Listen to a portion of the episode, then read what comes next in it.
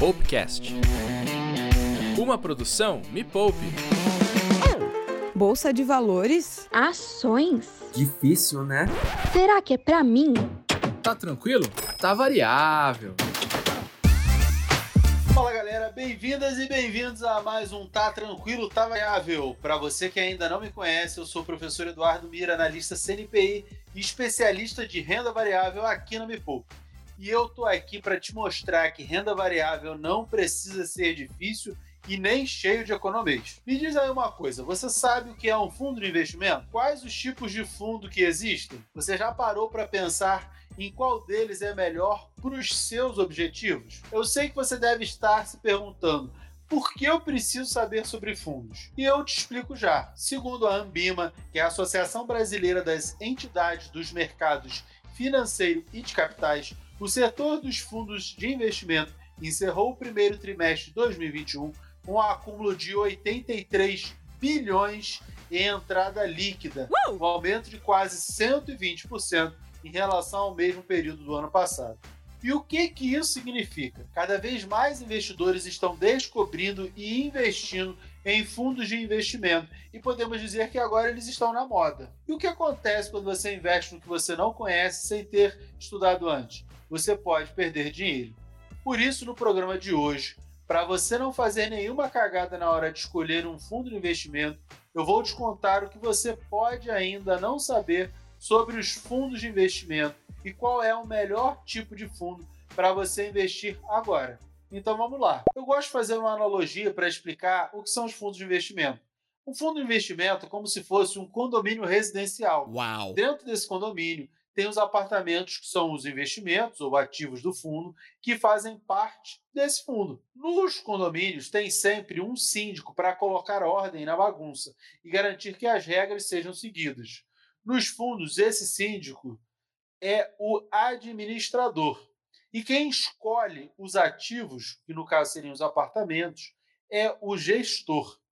Quando você investe o seu dinheiro em um fundo, você está adquirindo uma cota desse fundo, você está comprando uma pequena parte, como se fosse um apartamento desse condomínio. Mas todos os apartamentos são iguais, porque todas as cotas dos fundos imobiliários têm o mesmo valor e o mesmo tamanho. E quanto rende um fundo? Hum. Depende. Cada fundo tem uma coisa chamada benchmark. O benchmark é tipo uma meta de rentabilidade.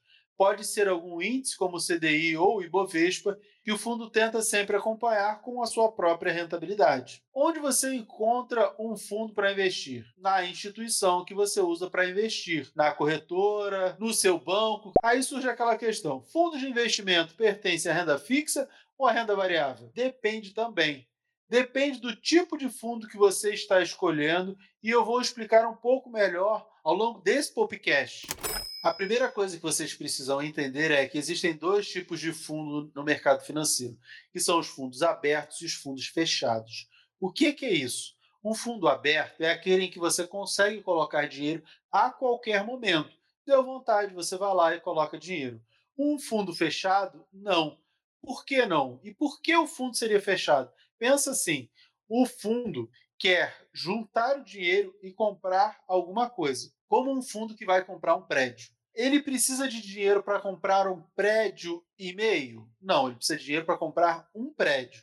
Então, ele precisa de uma captação, que é esse recebimento de dinheiro, de uma forma específica. Então, ele diz assim: eu tenho tantas cotas, cada cota vai custar tantos reais e eu quero captar tantos milhões de reais. Esse é o objetivo do fundo. Ele pega esse dinheiro e compra lá aquilo que ele queria comprar, como prédio.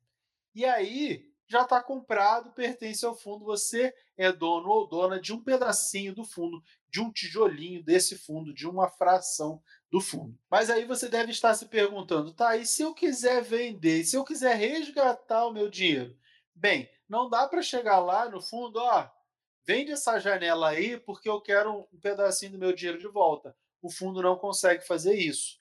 Por que, que ele não consegue fazer isso? Porque se ele tirar lá uma parede do prédio, vai cair o prédio, né? Não faz nenhum sentido. Então, como você consegue reaver o seu dinheiro num fundo fechado? Lembrando que eu estou falando de fundos fechados. Os fundos abertos, você consegue colocar e retirar dinheiro a hora que você quer. Vai esperar os dias que o gestor determinar, o administrador determina para você receber dinheiro, pode ser no mesmo dia ou dali a 15 dias, um mês, dois meses, três meses para o dinheiro cair na sua conta, mas você pede o resgate a hora que você quiser. No fundo fechado, não. O, você não tira dinheiro do fundo. Você pega esse pedaço que você comprou e você vende para outra pessoa. E isso só dá para fazer na bolsa de valores. E aí a gente cria o primeiro conceito.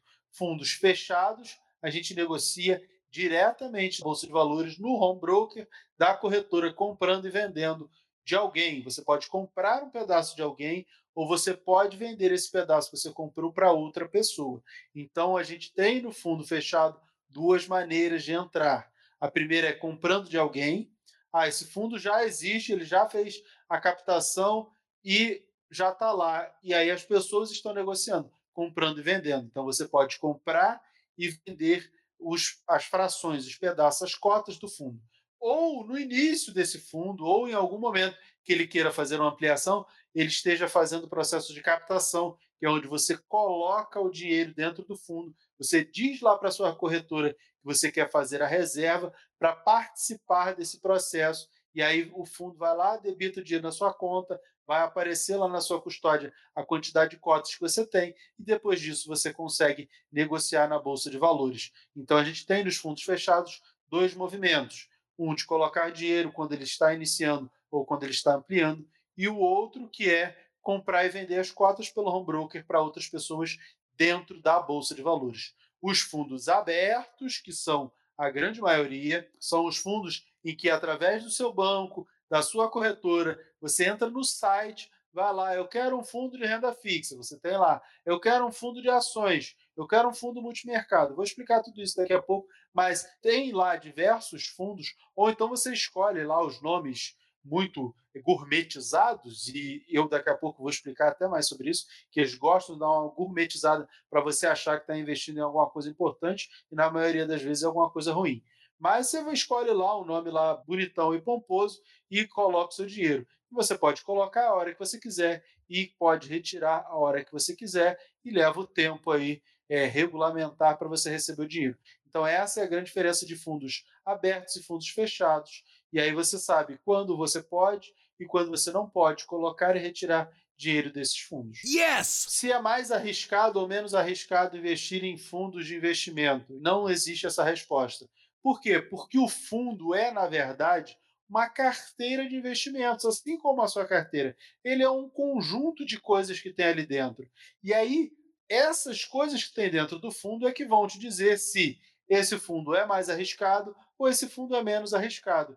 De uma maneira geral, os fundos de renda fixa, assim como a própria renda fixa, são menos arriscados e os fundos de renda variável, os fundos de ações, fundos imobiliários, assim como a própria renda variável, são mais arriscados que a renda fixa.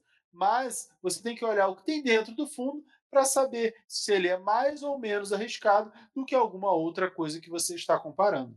Então você precisa dar alguns passos para trás antes de adquirir as cotas de um fundo de investimento, estudar o fundo em que você pretende investir.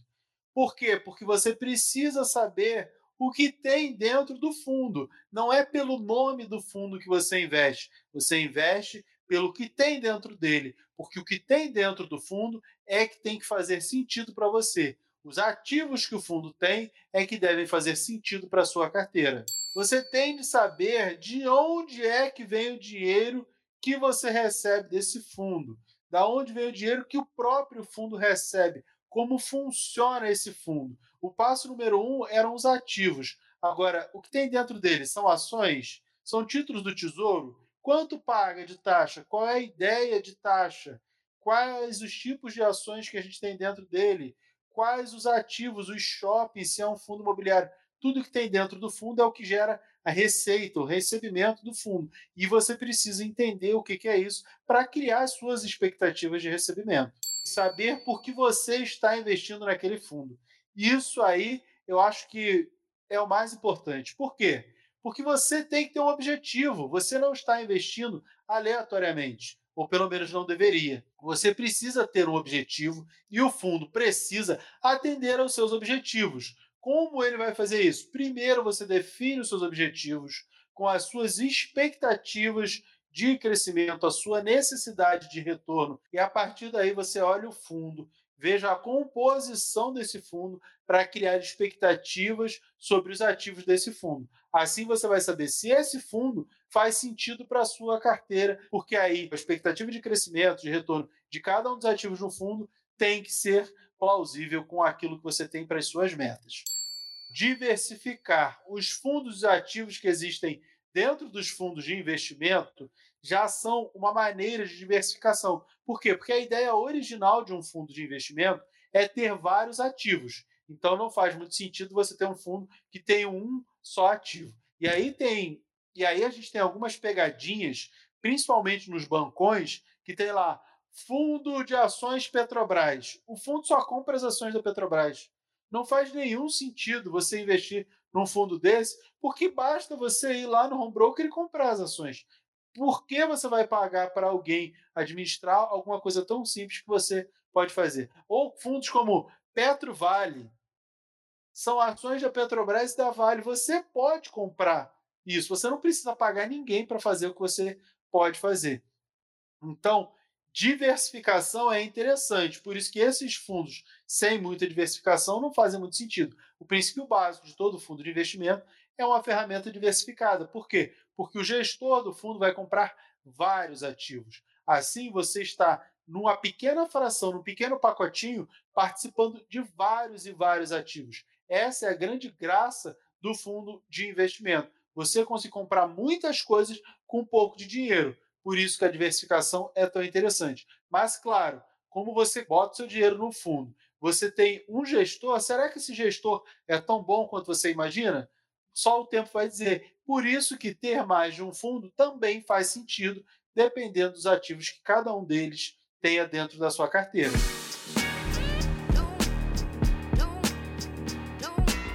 para analisar esses fundos, estudar e saber se eles estão de acordo com o seu objetivo, você precisa olhar para três documentos importantes: o regulamento do fundo, a lâmina e o próprio relatório mensal desse fundo. O regulamento é onde se encontram todas as regras e condições do fundo, tipo o código do é tipo um código de conduta do condomínio. A lâmina é onde você encontra o resumo do que é aquele fundo, quais os ativos que ele tem, qual a rentabilidade esperada dele, qual a liquidez que ele tem e todo o restante. O relatório mensal é onde você encontra o histórico desempenho daquele fundo mês a mês e o que o gestor espera para os próximos meses e que aconteceu no mês anterior. E você precisa saber que os fundos de investimento cobram taxas principalmente a taxa de administração. E essa é aquela taxa que eu acabei de falar que você paga. Quando eu disse, ó, você paga para alguém fazer o trabalho para você quando você investe num fundo que só tem um ativo, que só tem uma ação, por exemplo. É a taxa de administração a principal taxa que você tem no fundo. Você pode também ter outras taxas, como a taxa de performance, que é como um prêmio por bom desempenho. O gestor coloca lá uma meta, se ele ultrapassar aquilo ali, ele ganha mais um percentual e você paga mais um percentual para ele. E aí é sempre bom ficar de olho, porque de repente ele não tem um desempenho assim muito bom, mas está ganhando taxa de performance, porque ele botou como meta uma meta facinha, facinha. Por exemplo, superar o CDI. Com um CDI tão baixo, quem não consegue superar o CDI, assim, tem algum problema. Só que tem muito gestor aí que, se superar o CDI, já tem que ganhar mais dinheiro. Você tem que dar uma olhada dentro do fundo para ver se não tem esse tipo de pegadinha. E aqui eu vou reforçar mais uma vez: o fundo é um conjunto de ativos. E aí é importante que você pense que, se ele é um conjunto de ativos e esses ativos se mexem é normal que a cota, que é aquele pedaço que você comprou, também se mexa. Então, se eu tenho um fundo que tem, por exemplo, ações dentro dele, o preço das ações vão subir e descer de acordo com o humor do mercado, as ofertas de compra e venda, a relação de oferta e demanda e tudo isso. Mas se as ações dentro de um fundo sobem, significa que o preço da cota desse fundo vai subir também. E aí quem tem vai ganhar na valorização. Da mesma maneira que se o preço das ações cai, essa cota também vai cair e quem tem vai perder algum dinheiro. Se é renda variável, é normal que seja assim. Mira, eu não quero ver esse efeito do preço da cota caindo. Aí você tem que ir para um fundo de renda fixa, onde perceber essa variação vai ser muito mais difícil. Embora seja possível que fundos de renda fixa também tenham perdas. Existem diversos motivos para isso e você pode também perder dinheiro em fundos de renda fixa. Você tem que olhar exatamente a composição do fundo para saber se você não vai sofrer com marcação a mercado, que é uma característica muito típica da renda fixa, ou com calote, ou com alguma coisa do tipo. Por isso tem muita gente que investe em fundos que investem em títulos do tesouro, porque aí a chance de não receber é muito pequena, porque como é que o, próprio governo não vai pagar. Só que comprar títulos do Tesouro você mesma pode fazer, você mesmo pode fazer. Então, será que você precisa de um fundo de investimento para comprar títulos do Tesouro? Agora, com o programa do Tesouro Direto, que já existe há alguns anos, você consegue fazer essa compra diretamente. Então, não faz muito sentido. Isso aí você consegue fazer sem depender de ninguém e sem pagar as tais taxas que eu acabei de falar para vocês.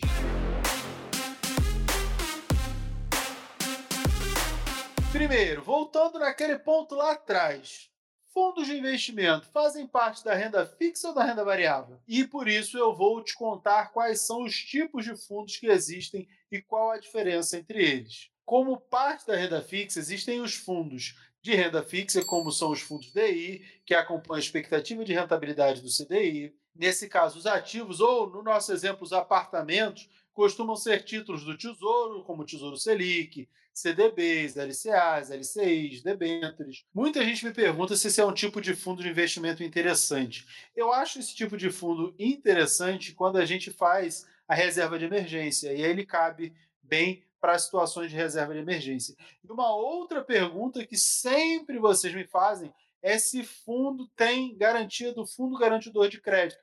Porque investindo em renda fixa, como um CDB ou uma LCI, você tem a garantia do Fundo Garantidor de Crédito até 250 mil reais. Porém, essa garantia é feita para pessoas físicas, para pequenos investidores. O fundo de investimento é uma entidade, é uma organização grande. E aí não existe cobertura do Fundo Garantidor de Crédito para fundos de investimento. Por que não existe? Porque não é esse o objetivo do Fundo Garantidor de Crédito. O fundo de investimento sabe o que está fazendo, sabe escolher os seus ativos e por isso não faz sentido que o Fundo Garantidor de Crédito cubra também os fundos de investimento. Então, fundo de investimento não tem cobertura do FGC. Oh, não! Ira, mas e o fundo de investimento de renda fixa? Já que a renda fixa, muitas delas têm garantido do FGC. Mesmo um fundo de investimento de renda fixa não tem cobertura do FGC, tá? Não existe cobertura de FGC para fundos de investimento. Já sei que você deve estar pensando aí, ai, Mira, eu estou inseguro e insegura de colocar minha reserva de emergência no fundo. Como escolher, como saber se vale a pena? Primeira coisa é aquilo que eu já falei durante todo esse podcast. Olha o que tem dentro. Se você se sentir confortável com todos os ativos que tem dentro desse fundo, beleza, faz sentido para você. Agora, se você não se sente confortável, ainda não consegue analisar, pega a sua reserva de emergência, deixa no Tesouro Selic ou no CDB de um banco que pague pelo menos 100% do CDI. E aí você tem garantia do FGC no CDB e tem um mínimo de rentabilidade de 100% do CDI. Já dá a sua reserva de emergência um local seguro para ela. E aí você tem tempo para estudar os fundos de investimento para saber se eles atendem os seus objetivos, mesmo sendo só reserva de emergência. E quando a gente fala de renda variável, a gente já tem outras opções. Por exemplo, os fundos de ações. Os fundos de ações são investimentos de renda variável, sim, e são fundos de ações porque têm pelo menos 67% dos seus ativos em ações. Esses fundos acompanham a rentabilidade de um índice de ações como o Ibovespa, por exemplo. São um universo de várias possibilidades. Existem os fundos de bancões, como eu falei para vocês, que acabam investindo em um único ativo, uma única ação, e para mim isso não faz o menor sentido você ter cotas de um fundo desse tipo, porque aí você vai lá e compra a ação diretamente. mas existem fundos que têm várias ações e o gestor deve ser muito bem avaliado. Você deve fazer uma boa avaliação. Por quê? Porque existem gestores que dão bons resultados ao longo dos anos e existem gestores que não dão bom resultado, principalmente dos bancões. Então, gestor de bancão geralmente não dá bom resultado. Por quê? Porque os fundos acabam sendo muito grandes e eles já não conseguem se movimentar com muita facilidade, comprar e vender ação rapidamente, e por isso eles acabam não tendo um desempenho tão bom quanto gestores independentes que estão focados ali em comprar as ações e vender dentro da estratégia do fundo. Geralmente são, são fundos tão grandes, bilionários, e por isso ele consegue dar um resultado melhor para a carteira. Então, o que, que é melhor? Depende muito do seu objetivo, depende do tipo de ativo de investimento que você quer fazer, e aí você tem que olhar dentro de cada fundo para saber no que ele investe e se isso faz sentido para o seu objetivo de investimento. E se o fundo investe em uma ou duas ações, basta você abrir o seu home broker, ir lá e comprar ações diretamente. Não faz nenhum sentido você pagar taxa de administração ou performance para um fundo fazer aquilo que você pode fazer simplesmente. Agora, se o gestor faz um estudo, compra diversas ações e ao longo dos anos tem uma boa rentabilidade, e quando eu falo ao longo dos anos, é no mínimo três anos de histórico. Não faz sentido você avaliar um fundo de investimento com menos de três anos. Além dos fundos de ações, nós temos os fundos multimercado. Essa é uma classe assim muito misturada. Mira, mas como assim misturada? É, o fundo multimercado, ele não tem obrigatoriedade de investir em nada, ele investe naquilo que ele quiser. Se quiser botar tudo em renda fixa, ele coloca. Se quiser colocar tudo em ações, ele coloca. Se quiser botar meio a meio, ele coloca. Se quiser investir lá fora, ele investe aqui dentro, no que ele quiser, o tipo de exposição que ele escolher. E aí é você investindo apenas acreditando no gestor. Por quê? Porque ele pode modificar os ativos assim com grande velocidade se ele quiser. Por exemplo, ah, eu tenho muito tesouro, quero vender parte dele e comprar ações. Será que é isso que você quer? Não sei. Por isso que você precisa entender o funcionamento do fundo, o que, que tem dentro dele e o pensamento do gestor para ver o que, que ele está fazendo, o que, que ele se propõe a fazer, para saber se isso vai fazer sentido para você.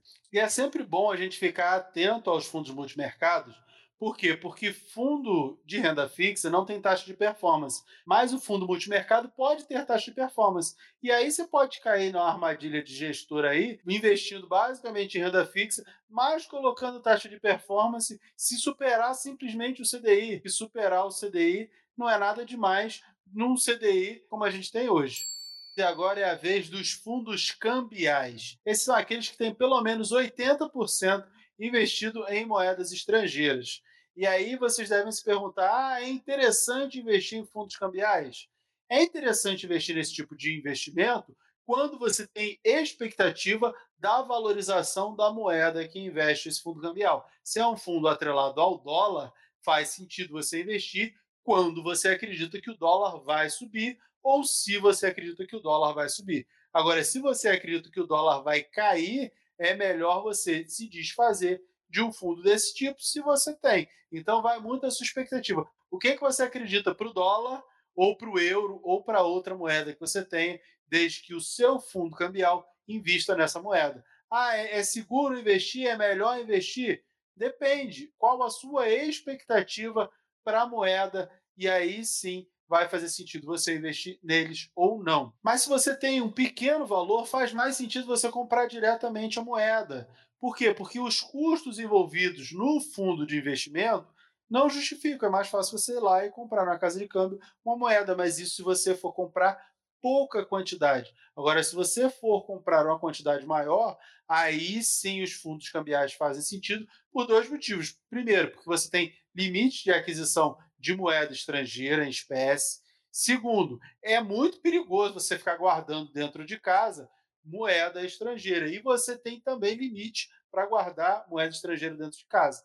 Então, por isso que para volumes maiores faz sentido os fundos cambiais. Se você for comprar ali 100, 200, 500 dólares, vale mais a pena você comprar é, diretamente numa casa de câmbio sem que precise ficar pagando uma série de taxas para o fundo.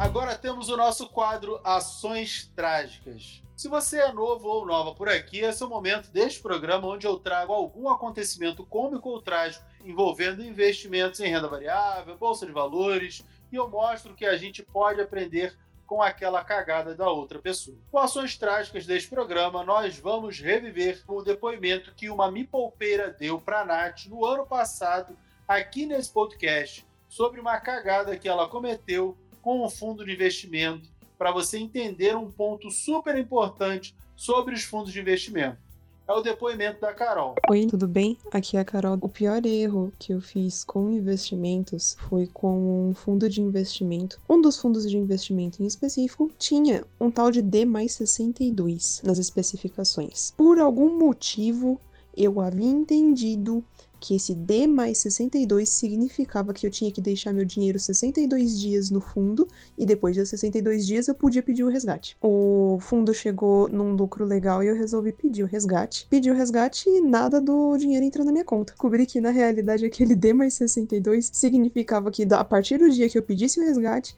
o dinheiro ia levar 62 dias para entrar na minha conta. Resultado, fiquei absurdamente irritada, porque eu ainda tô exposta à variação do mercado, né? Eu não sei se quando meu dinheiro finalmente entrar, se eu vou ter o mesmo valor que eu queria ter resgatado antes ou não. Ai, eu nem sei o que dizer depois desse depoimento.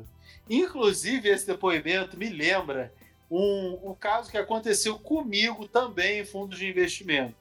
Essa questão do D mais 62 é o tempo de resgate para o dinheiro cair na conta. Você pode solicitar o resgate quando você quiser, mas existe um prazo chamado liquidez, que é o tempo que esse dinheiro vai cair na sua conta. Para muitos fundos é D mais um ou D mais dois, ou seja, no mesmo dia você recebe o dinheiro na sua conta, ou no dia seguinte você recebe o dinheiro na sua conta. Agora, para outros fundos, pode ser D mais 15, ou seja, você pediu num dia, dali a 15 dias o dinheiro vai cair na sua conta. Ou pode ser D mais 30, ou seja, pediu num dia, dali a 30 dias cai na sua conta. Ou no caso da nossa amiga, D mais 62, 62 dias depois o dinheiro cairia na conta. Por que isso acontece? Geralmente isso está ligado a fundos de ações, porque assim o gestor precisa de um tempo para vender as ações no momento que ele acha melhor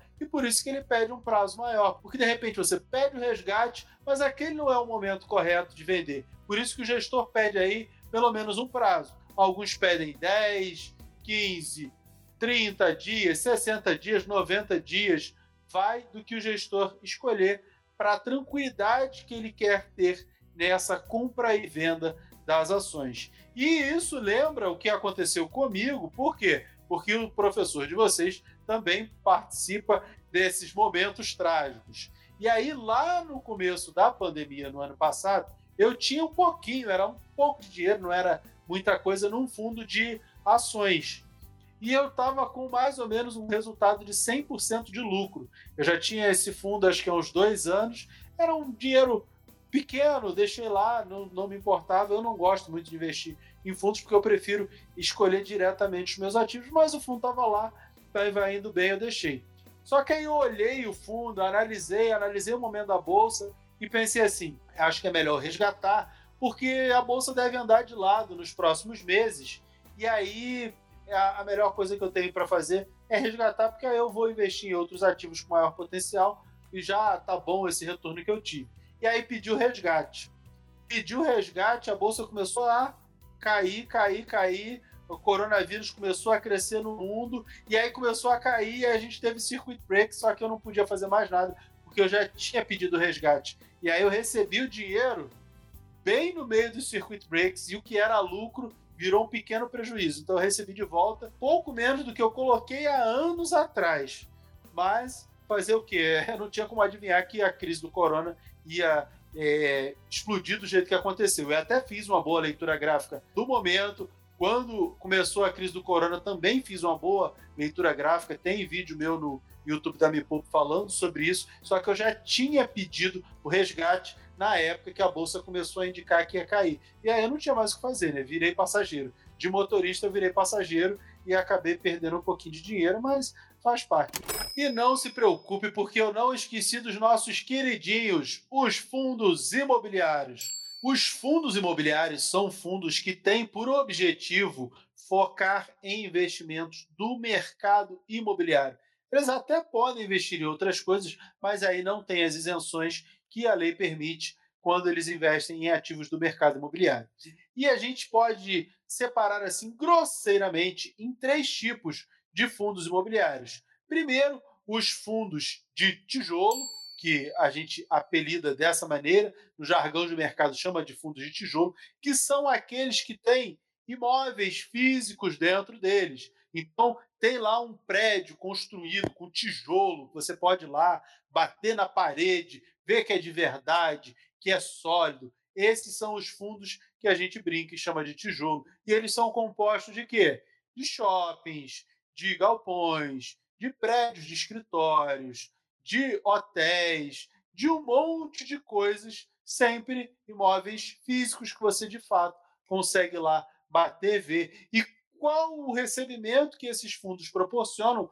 Os aluguéis pagos pelos inquilinos. Então, todos os inquilinos que vão alugar o imóvel inteiro ou um pedacinho, uma sala, um andar do imóvel, vão, todos eles vão pagar aluguéis. O que a gente recebe, sendo cotista, parte desse aluguel, desconta as taxas, os custos do fundo e todo o restante vai para a nossa conta. E é sempre importante lembrar que todo fundo imobiliário é obrigado a distribuir, no mínimo, 95% do seu lucro no semestre. Então, tudo que o fundo imobiliário ganhou naquele semestre, ele tem que distribuir no mínimo 95% do lucro líquido. Então, pegou, pagou todas as taxas, todo o restante é lucro líquido. No mínimo 95% ele tem que distribuir. Mira, e os outros 5%? Ele pode guardar como reserva de caixa, como se fosse uma reserva de emergência, ele pode e guardando esse dinheiro lá. Uau. Depois dos fundos de tijolo, nós temos os fundos de recebíveis, que a gente chama carinhosamente de fundos de papel.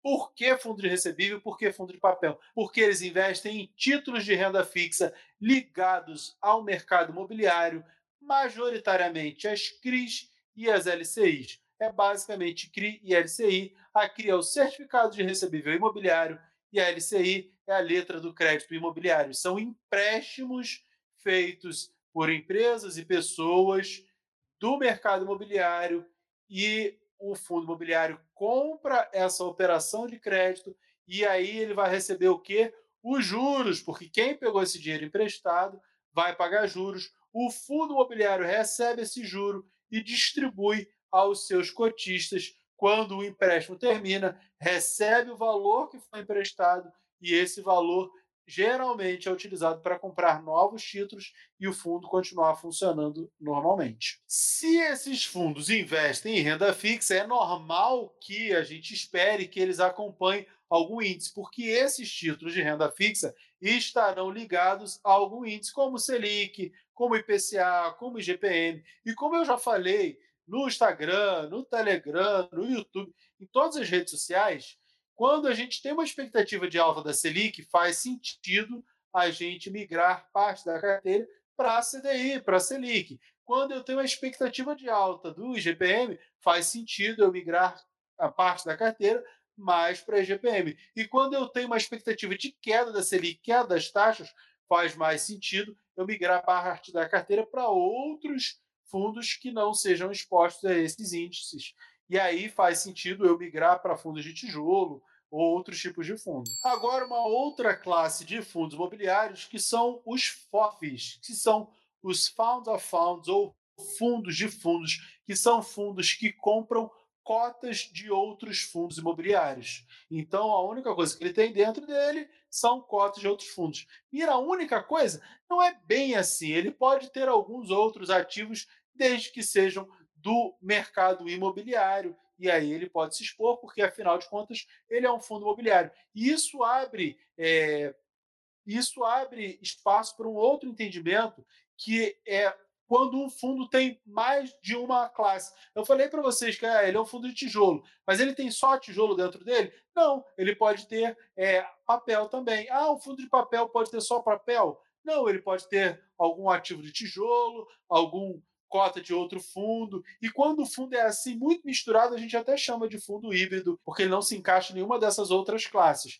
Mas, basicamente, é fundo de papel, fundo de tijolo e fundo de fundo, podendo ter também os fundos híbridos. E com certeza você está se perguntando qual é o melhor fundo para se investir. E a resposta é: não existe o melhor fundo. Existe o fundo que atende à sua necessidade, o seu objetivo. Tem fundos que são mais voltados para shopping. De repente você não quer esse tipo de exposição. Tem fundos voltados mais para galpões ou fundos voltados mais para CRIs. E aí depende muito do que você deseja. De uma forma assim bem grosseira, eu digo que você deve fazer a regra do 3. O que, que é a regra de 3?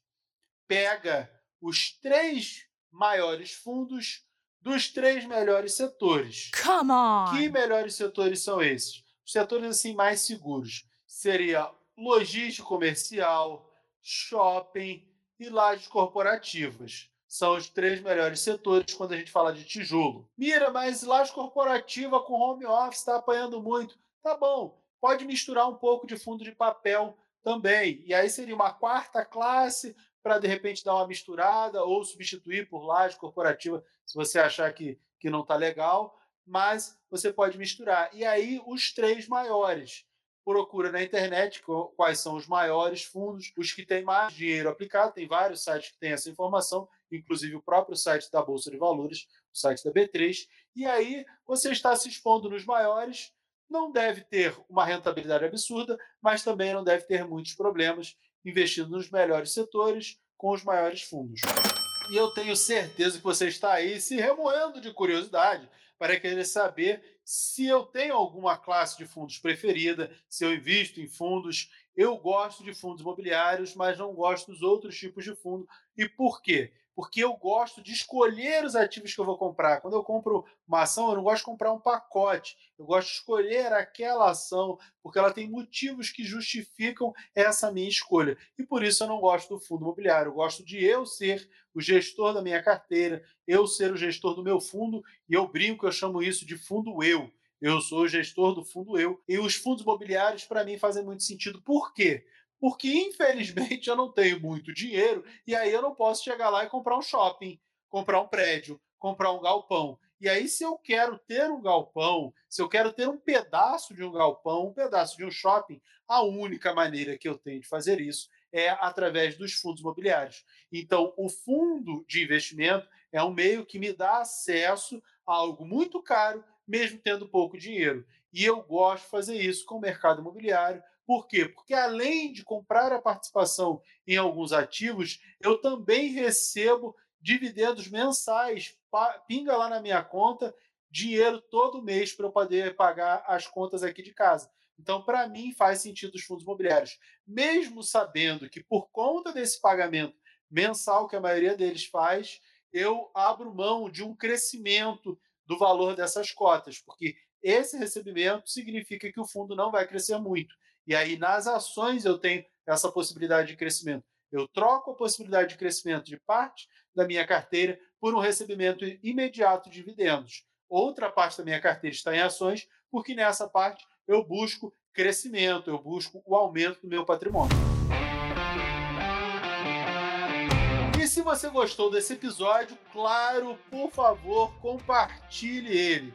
E é só clicar na opção compartilhar aí no seu aplicativo de streaming favorito e mandar no WhatsApp de todo mundo que quer aprender mais sobre renda variável de um jeito simples. Obrigado pela sua paciência, pela sua audiência e até o próximo podcast. Tchau, tchau.